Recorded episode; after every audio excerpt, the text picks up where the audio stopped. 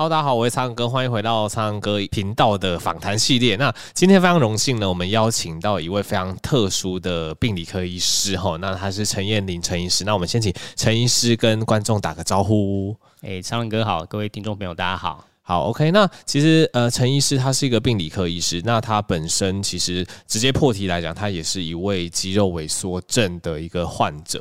那其实肌肉萎缩症，等下可能会请那个陈医师详细也是跟大家稍微分享一下。那我自己有到 YouTube 看影片啊，陈医师好像这个症状是从国高中就等于是有这个征象了，而且他有点像是有点不可逆的一一个状况。那其实也会影响到陈医师的一个行走或是手部肌力一个部分。所以其实陈医师今天过来也是。蛮辛苦，其实是坐着轮椅过来的。那其实陈医师也是因为本身有这个疾病的关系，那后来成为了病理科医师，那专门从事所谓的可能肌肉萎缩相关一些基因，那以及一些临床试验的研究。那其实大家如果去 YouTube 或者去 Google，那搜寻相关的资讯，其实我是觉得整个都蛮励志，也蛮就是发人深省的。那首先我先请教一下陈医师哈，就一开始是是怎么样有一个征兆，然后让你去发现说，哎，好像你自己的一个状况跟跟其他的朋友不太一样，然后最后去诊断成有这个肌肉萎缩的这个疾病。其实就是，当然这有一点事后诸葛啦，就是说你已经知道病了，我再回去想，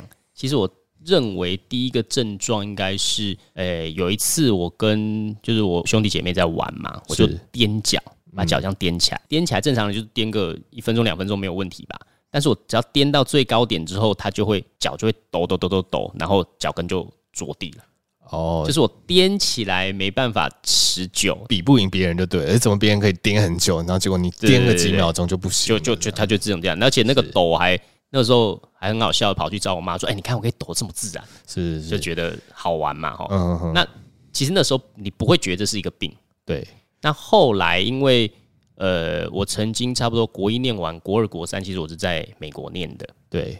那那时候去美国的时候，就是体育课嘛，要跑步嘛。嗯，那小时候体育体育其实不差，其实体体育算蛮好的，只是力量没那么大，但跑步还算蛮快的。那那时候就跑跑操场一跑，我就觉得哎、欸、奇怪，我怎么旁边有个女生追上来？嗯，小时候你从来不会觉得我跑得比女生还要慢，对。但是那时候我就觉得哎、欸，怎么她跑这么快？然后我要去努力的追她，我觉得好像追不上她。嗯，那最后我就跑输她嘛。啊，最后你当然。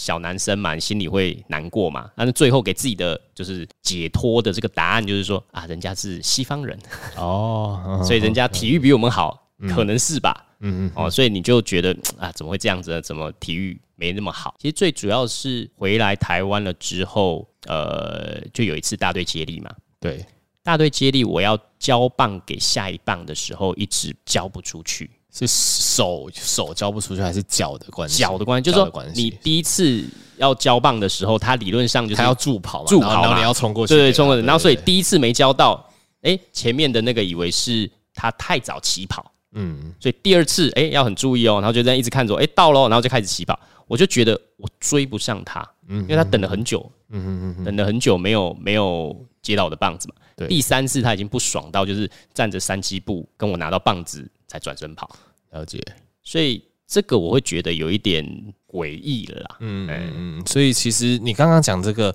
大队接力这个例子，它其实是发生在已经是高中了，是不是？还是那个时候？哎，那时候应该是国三考联考前哦，国三那那时候，所以就很明显开始察觉到自己身体主要是脚的部分好像有一些些异状这样子。对，OK OK，那后来是怎么样辗转去可能去求医，然后发现竟然是肌肉萎缩症这个状况？就那时候考完联考，因为其实你这件事情，呃。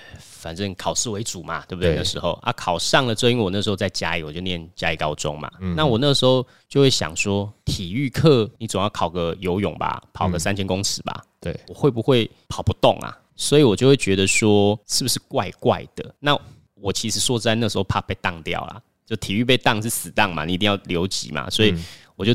有一天晚上，我就是我爸妈在楼下啊，我们那种南部那种透天处嘛，我在二楼走下来，我就跟我爸跟我妈说：“哎，我觉得我脚怪怪的，你们要不要带我去看医生啊？”嗯嗯嗯。那我就说：“你看，例如说我的脚这小腿好像歪歪的啦，还是怎么样啊？我不知道什么原因啊，我就没有力气啊。”嗯。然后我爸他们就：“好好好，明天带你去看。”那我还记得很清楚，就是我走上楼梯的时候，我爸。还跟我妈讲说：“哎呀，他这个年纪就是爱美啦。嗯”嗯嗯，哎，对，那就是隔还不觉得有问题，不觉得有问题嘛？对对不对？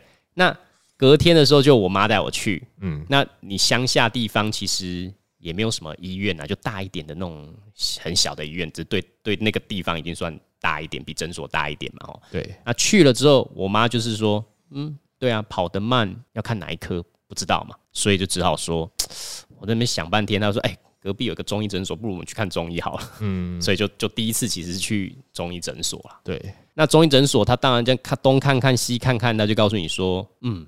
灯大郎不灯后哦，给你几帖药回去煎一煎，吃一吃，喝一喝，嗯哼，就可以了。然后好吧，认了就就回去喝那个很苦的中药，喝了大概一两个月，我有就跟我妈说，我不觉得我有任何改变啊，是不是应该还是去看一下医生啊？嗯，哎，所以第二次才是我爸带我去看，那又回到那那间大一点的医院嘛，对不对？就是比诊所大一点点的医院。那这一次去呢，一样又来个问题，他就跟这个这个挂号小姐说，请问。我儿子他跑得慢，要挂哪一科？那小姐是一脸莫名其妙嘛，她就说：“哎呀，今天刚好这个晚夜诊就挂某某医生，因为刚好那个晚上也只有他。”嗯嗯嗯，啊，其实是神经内科医生。对，但是他看完我之后没有讲什么话，就说：“哦，那你再回去观察好了。”他不觉得怎么样。嗯嗯，哦，所以即便我看了神经内科医生，还是没有诊断嘛。对，那只是刚好因为我姑丈是家医科医生啊，因为那时候我外。曾祖母他们都是跟他住在一起，所以大家每两个礼拜就要上台北一次看一下长辈。嗯，那我爸就在跟我姑丈聊到这件事情，所以聊聊聊聊，他说是吗？我从小看他长大，没问题啊。然后就叫我做做起立蹲下啊，动一动。他就觉得我也不知道哎、然后就就就说啊，我有个曾经的朋友，他在云林那边，可能离家里比较近嘛，你去看一下。所以又过了一个礼拜，我爸又带我去我姑丈说那个神经内科医生那边。他就看了我，然后做了肌电图啊什么的，弄了半天。我想这应该有结果了吧？然后没想到最后就给我一张纸条，说：“哎，你去台大医院。”所以就是因为这样子，我就才去台大医院，然后又住了院。然后你也知道，就是。切片啊，做很多检查，对，然后学生多嘛，对，躺在那边好像每个人都会来看你一样，对对对，而且应该都会，对我们那个时候也是分组，然后就，对对对 对。对，然后就每一个组都都要去问一下，对对对，OK，所以其实听起来就是等于是国高中开始有这个状况，而且诊断的也算是很辗转啦，对，就是去过很多地方，然后最后是肌电图发现有异，所以才转转诊到大医院，然后最后才做了这个诊断这样子。那那得到这个诊断的当下，会不会觉得很冲？还是那个时候，其实也没有很了解这个疾病，所以相对来讲，其实好像也还好。我记得最后的画面就是说，主治医师要跟我解释病情嘛，是对，他就跟你说：“哎，燕玲啊，你这个叫做肌肉萎缩症。”嗯，其实你每个字都听得懂，但合起来意思你听不懂嘛。对，那我也不 care 是什么样，我只 care 说，对啊，接下来要怎么办？嗯嗯嗯。所以我那个时候心里是觉得说，哎，可能是，例如说要做很复健很累啊，开刀什么有的没有，因为那时候。高中嘛，所以你以为像要做到化疗那么很可怕的东西，嗯嗯，但没想到下一句是跟你说，其实这是没有药可以医的。嗯，在那个当下，我真的是有一点不可置信。嗯嗯嗯，对，因为小时候你不会觉得说这世界上有病是无药可医的。嗯，哎，所以其实你现在回想，讲完话之后，我爸带我就就出院了嘛，所以就带我回家，路程怎么？我现在一点印象都没有，我可能就是回环绕在那个无药可医这上面。了解。那其实因为您的病名是它算是肢带性，就肢带性肌肉萎缩症，那什么方方面也跟听众讲一下，那所谓的肢带性肌肉萎缩症，它。这个是一个怎么样的一个疾病？其实肌肉萎缩症，我常常说，肌肉萎缩症应该算是一个症状，不算是一个疾病啦。很多原因都可以造成肌肉萎缩就无力嘛。那肢带型是其中里面的一型啦，哈。肢就是指四肢的意思，带大概就是肩膀骨盆这个位置，所以意思就是说，你大概是近端肌肉先无力比较明显。嗯哼。那它里面还有细分很多型啦，哈，它可能很多很多啊。但因为常常怎么讲，我常常形容说，肌肉细胞就像一间房子。你可能是横梁坏了，还是柱子坏，还是墙面坏了，你都会造成这个房子地震之后是不能住的。对哦，但是最终的结果都是肌肉坏死了，不能用了，所以你就无力了。但是引起的原因，它可能是牵涉到基因很多啦，嗯，哦，所以世代型肌肉衰竭大部分都是大概青少年左右啦，哦，也是有一些比较严重的，可能小学的时候会发病。那因为大肌肉嘛，所以常常是一些从，比如说走楼梯啦，坐蹲着的时候，从地上要站起来，上完厕所要站起来，这时候哎、欸、觉得比较吃力，嗯哼，后来这样发现，嗯嗯嗯。所以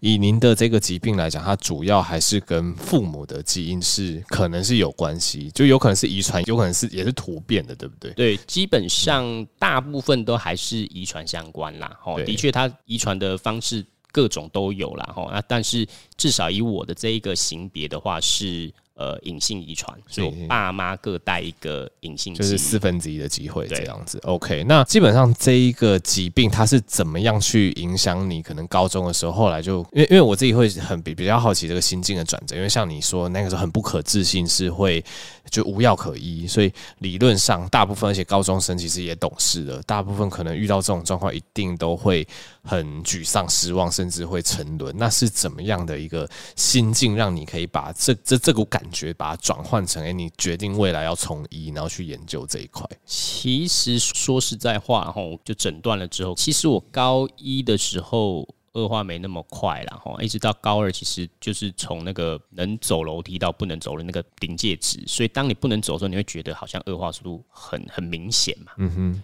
所以说实在话，高二真的是不太念书。我坐在书桌前，我就觉得说，我为什么现在要那么累？嗯，我之后又什么事都做不了，会没有力气要坐轮椅什么？那我现在念书要干什么？对，所以其实的确，我二高二的时候是不太念书的啦。一直到高三，其实你同学就是大家都在问说你要念什么科系？对，大家都在问这个问题，所以我就觉得我也不知道我要到底要干什么。那因为那时候每天是我爸带我上下学嘛，哈。那我爸有一天他就说啊，不然你去念医呀？我说为什么？他就说你念医。第一次自己看自己的病嘛，的确没有药可以用，好吧？但重点是你可以自己研究你的病吧。嗯，哎、欸，那这句话真的对我有一点 怎么讲？有一打开一道窗，对对对，有一点那种微光亮起来的那种感觉。的确，我以前都觉得没有药医就没有药，就是这样子啊。嗯，但没想到可以自己去研究它嘛，也许我可以做点什么。是，所以我才觉得，哎、欸，这个其实是一个目标。对，从高三又又重新开始好好念嘛。OK 啊，说实在话，你高三再念也会有一点来不及嘛，对不对？嗯嗯，所以说实在话，我就是也感谢我是福大的嘛。那那时候我是推甄上的，嗯嗯，所以果然这个方式比考考联考来的好很多了。嗯，没有，这陈医师蛮谦虚的，意思就是说念一年就干掉很多人。OK，那也想要请请教陈医师，因为后来您是走了病理科，所以走病理科也是可能当初念医学系的时候，因为是想要研究自己的这个状况，所以就已经下定决心是要走病理科吗？还是其实也有一些契机去启发你要走向这个科？对，其实这也是蛮神奇的啊。其实我一进大一进去，我都一直觉得我将来走神经内科嘛，对，就看这个病嘛。所以以前我神解啊什么的念很多，哦，整天在那边背那些东西。以前神解到的时候，只有神能才才能理解，对对对，超难的。但是我其实一直到大大五大六去医院实习的时候，会发现说，因为你神内其实大部分是中风的病人嘛，对，所以当你在帮他做 test 的每天。查房，然后帮他写 progress note 的时候，你会觉得说，我跟他的力量，他用力，一个老老阿嬷中风，他用尽全力在抖，我也用尽全力在抖，在比 muscle power，好像不太行啊。嗯哼。然后再过来是他，例如说你帮他做一个呃 rumble test，还有他会跌倒，你要护住他。嗯嗯嗯他倒我跟着倒。嗯。我觉得这是不是不太行啊？嗯嗯嗯。然后一直到我大七，有一个老师，他就跟我说。彦霖啊，你干嘛自找麻烦？其实他的意思是说，你总是走临床，总会有 CPR 的时候，对不对？总会有九九九的时候。对，那那个时候人家都是跑着去，你只能慢慢走去。那也许的确，也许家属是了解你的情况，但在那个 moment，他其实情绪可能是不理智的。对，所以他也许会迁怒在你身上，而且反过来说，也许真的就是你走慢那么一分钟，嗯，也许。真的临床上有是哪些问题？所以你何必要这样子找麻烦呢？对，所以为了这件事情，我就觉得好吧，那我真的得放弃神内，那我就所有的科别绕了一圈，想了一圈，就只有病理科其实是最适合我的。对，也比较有关系这样子，对，跟你的本身的这这个疾病比较大的关系。其实说实在话，就是在我大学期间，当然我一进去是要研究自己的病嘛，对。但是你你知道吗？就是 textbook 啊或者 journal 看看看看，其实前辈他们不是什么事都没做，嗯、他们其实做了很多，嗯哼。但是最后答案就是没有可以，没有，对，没有办法。嗯、所以当你越看越看，其实在我大学的时候，我在看我自己的病的时候，我是越看越难过，越看越消沉。嗯、其实你会觉得前人都做那么多了，我还有办法吗？嗯。所以其实那个光是有一点。快要灭掉的感觉，了解。所以那个时候，如果我连神内都不能做了，其实我是不是跟这个肌肉有关的科，我已经不 care 了。嗯。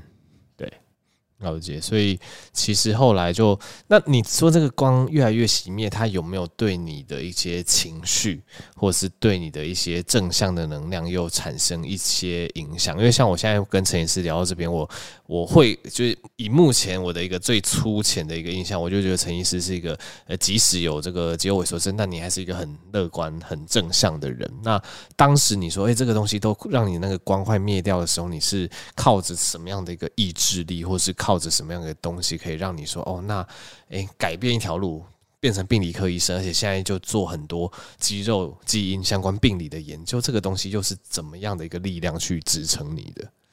其实我说实在话，大学的时候曾经想过说是不是不要当医生，我曾经跟我爸聊过，嗯、我爸就说，但是你都已经大几了，这样之后再换，好像又浪费这几年，因为我一直觉得我好像看不到那个希望，对，但是我还是。呃，怎么讲？人就是这样子嘛，就是说你大三、大四肯定都在学校读书，所以你会东想西想。大五、大六、大七，其实你都在医院，嗯，那你就是看到别人，那你还是可以帮他点什么忙，嗯，你就觉得好像也还好哦。对，然后一直到其实我一直是毕业了之后去，因为我住院是在更新医院嘛，对，住院是更新医院第一年的时候，呃，有一次我在去上厕所，上大号。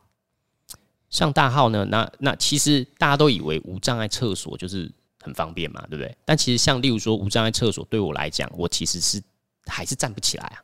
对，然后即便它有扶手还是站不，所以我反而是选了一间比较呃坐的马桶，啊，那间厕所比较小，因为旁边有东西可以撑，嗯，那我才可以慢慢站起来。啊，那一次我上完厕所之后，我站不起来，我我就是我站要，例如说，诶、欸，我要。做好心理准备，深呼吸，然后一次用尽全身的力量才站得起来，才站起来。对，然后你所以你试了一次不行，你就得休息个十分钟，因为你已经花尽全身的力量。所以我试了两三次之后，就已经二三十分钟就就就就就过去了嘛。我就觉得我那一次觉得我应该是真的站不起来，所以我就只好请人家帮忙啊。怎么帮忙？我就是裤子稍微拉一下，还好那间厕所够小，可以把那个锁打开啊。反正男生厕所进来一定是男生，我就听哎、欸、有人进来，我说哎、欸、不好意思，你可以。扶我吗？诶，然后我觉得可能是因为在医院，大家也不觉得怎么样怎么样，所以他就也没问我什么话，就二话不说就把我扶起来。那扶起来之后，我就诶，谢谢谢谢，我就慢慢走回去病理科嘛。那一次其实我非常的难过，就是我会觉得怎么会连我那么私密的上厕所这件都要人家帮忙了呢？嗯。然后那一次完了之后，通常以前呢、啊，我在就是。从发病知道病，大概高一一直到我毕业的 R1 这时间，我大概每年大概有一到两次就会情绪很低落，嗯，就为了这个病很情绪很低落。但那一次之后过了一年多，我觉得哎、欸、奇怪，我这样好像很久没有难过了。然后我通常就是会具有这个研究精神嘛，那就明年再来看看是不是 follow 一下，对不对？哎、欸，真的没有，对，所以我才知道说，哎、欸，我可能释怀了。那事后再去想，很可能是因为我觉得人就是这样子，就是你你你会很对某件事情很很很很很在意，很避暑，很怎么样？但是当你最后那一那一那一个层纸都被捅破了，嗯，啊，算了，就这样子吧，就觉得啊，反正最差就就这样子，都已经这样子了，还能对对对对对，哦，OK。所以其实听起来陈医师是到住院医师的时候都还。是都还不用坐轮椅，那个时候那个时候都还可以，就是走路是 OK 的，只是站就是从坐着站起来的那个动作会比较困难一点点。对，我一直是到我去念博班的时候，博一上到博一下的时候开始要拿拐杖，是，然后一直到我博班毕业的时候，我去日本进修的时候的那个前后开始坐轮椅。OK，那方便那个陈医师跟大家讲一下，哎，你目前负责的一个病理的，因为就是有从电视一些报道，哎，看到说，哎，其实你有在呃做好几个面向。第一个，因为您本身是肌肉萎缩症的一个一个患者，那其实你有特别一个咨询的一个门诊，对，因为其实肌肉萎缩症当然它是个罕见疾病，但还是有些人他也需要像您这样的医师，因为能够同理，那可能跟他们分享一些你怎么走过来，或是有一些可能治疗或者是复健上上面的一些。帮忙，所以这一部分你有这样子一个门诊业务，那另一部分你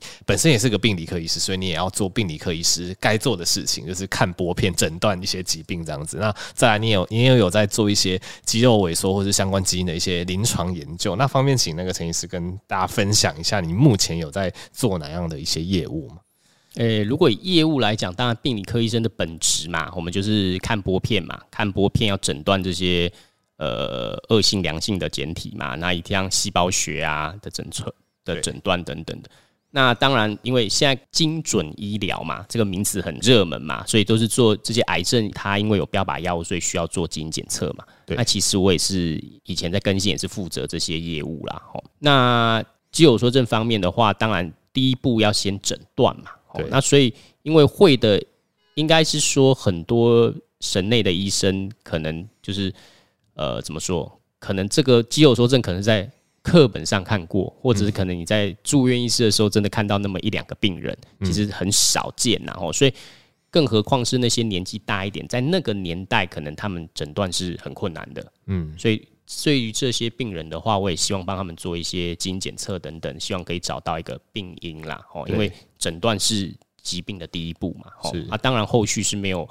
治疗的方式，但现在渐渐有几个，大概有一两个，呃，肌肉萎缩症是开始有一些药物出来。嗯哼哼，好，那再过来的话，当然是对他们做一些咨询。很多病人会对于说，例如说，呃，怎么说？例如说我弟好了，我弟是，呃，因为我爸跟我妈是带因嘛，对，哦，我是有病的，那我姐是有病的，我弟是其实跟我爸这样是带因。嗯，那下一个问题，我弟结婚，他要做检测吗？应该是要的，因为它是高危险区。但很多病人对这个其实不太理解，了解，所以我在门诊也会做这些。呃，咨询的动作了，嗯嗯嗯嗯，然后本身，所以应该是说，您从病理科医师，然后开始研究肌肉萎缩症，所以其实目前开始有一些些药，或许是有一些帮助，对，但可能还没有到可以 cure 可以治疗疾病的状况，但是有可能是可以延延缓疾病的病程，对，不对？OK，那呃，有没有就是医师的一个门诊生涯，或者是你就是这个看玻片，有没有什么 case 可能也是跟肌肉萎缩相关啊，让您比较印象深刻，跟你可能建立一些 connection 的一些病友啊，其实怎么样？我说实在，蛮多病人来我门诊都是，嗯、我常常说这个叫做他乡遇故知啊。嗯，其实不像病人跟医生，的关系，欸，因为例如说我在问诊的时候，哎，欸，好，你你其实一看就知道是肌肉作症。对大概我病人大概有几种，一种是其实他都已经确诊了，嗯，他就想来找你再看一看，再聊聊的，对对，再聊聊。是那有一种是当然是还没确诊了，那不管怎么说，他有症状可能很明显，所以你在问他的时候，例如说晚上，你我就说你如果这样，那你晚上现在睡觉应该需要不好翻身了吧？嗯、哦，对对对对对对，那你怎么翻？嗯，他说，哎、欸，我现在也在烦恼。有的人说，哎、欸，我都怎么怎么做？我说，哎、欸，我也是、欸，哎。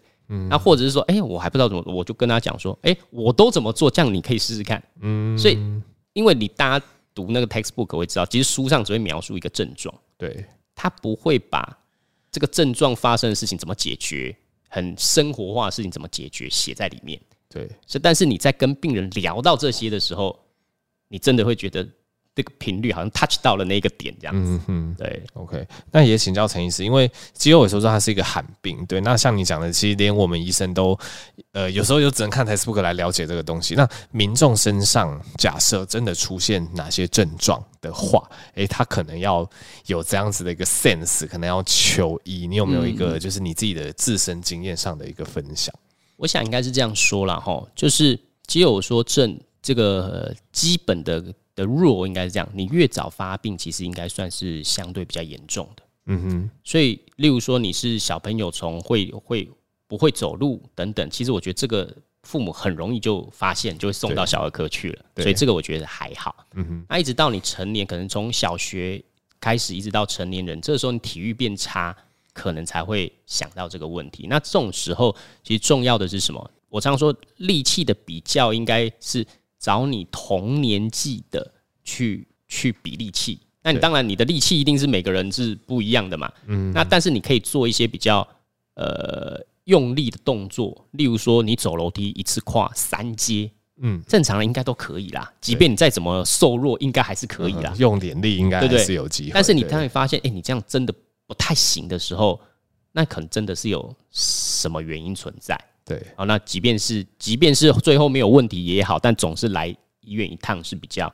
保险的。对，那其实比较困难的是，呃，中老年人的年纪大一点的，其实遗传型的呃肌肉作症有一些是大概中老年才会发病，这一类诊断上就很困难，因为老年人的问题可能是有人说啊，你这个可能是脊椎骨刺压到影响神经，还是什么什么退化啊什么，对对对，太多了，对，但是这一块就相对要比较。注意一点，嗯哼哼，OK。那其实最后就请教一下陈医师，因为因为就像一开始讲的，我觉得虽然说你前面有描述你经过那些低潮点，对，但是你因为哎、欸，就因为当 R one 就是那个住院医师的时候，哎、因为这么一件事情，你好像就觉得哦，那底线就到这边，好像释怀了，也看开了。那以你的立场，就是就是有没有什么？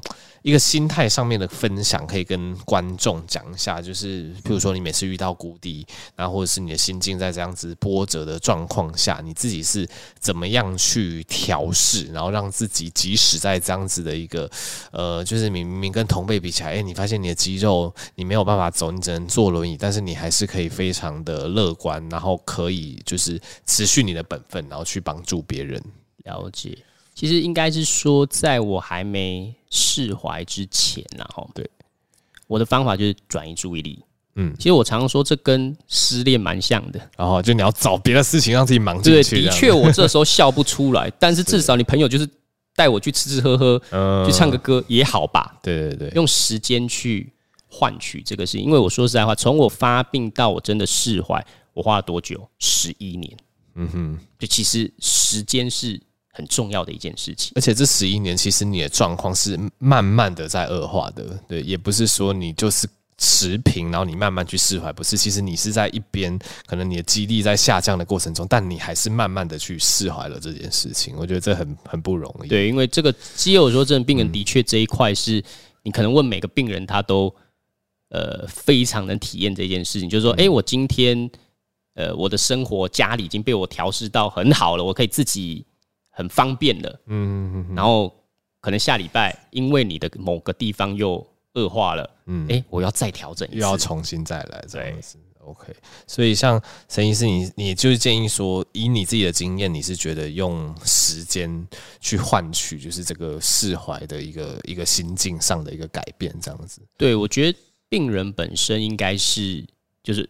事情发生就发生嘛，嗯哼哼，那所以你用时间去换取就转移的注意，但同时间周遭人相对是重要的。我常常说一件事情，例如说，你看哦，例如说，呃，我坐轮椅好了，他就会说，哎，你这样可以吗？你这样方不方便？你什么什么什么？其实你把这件事情的概念换成失恋，我是每次都说一样。对，如果你朋友失恋，你会说，哎，你现在还好吗？嗯那你跟你前女朋友还好吗？嗯，你不会这样就问他吧？对，你只会说。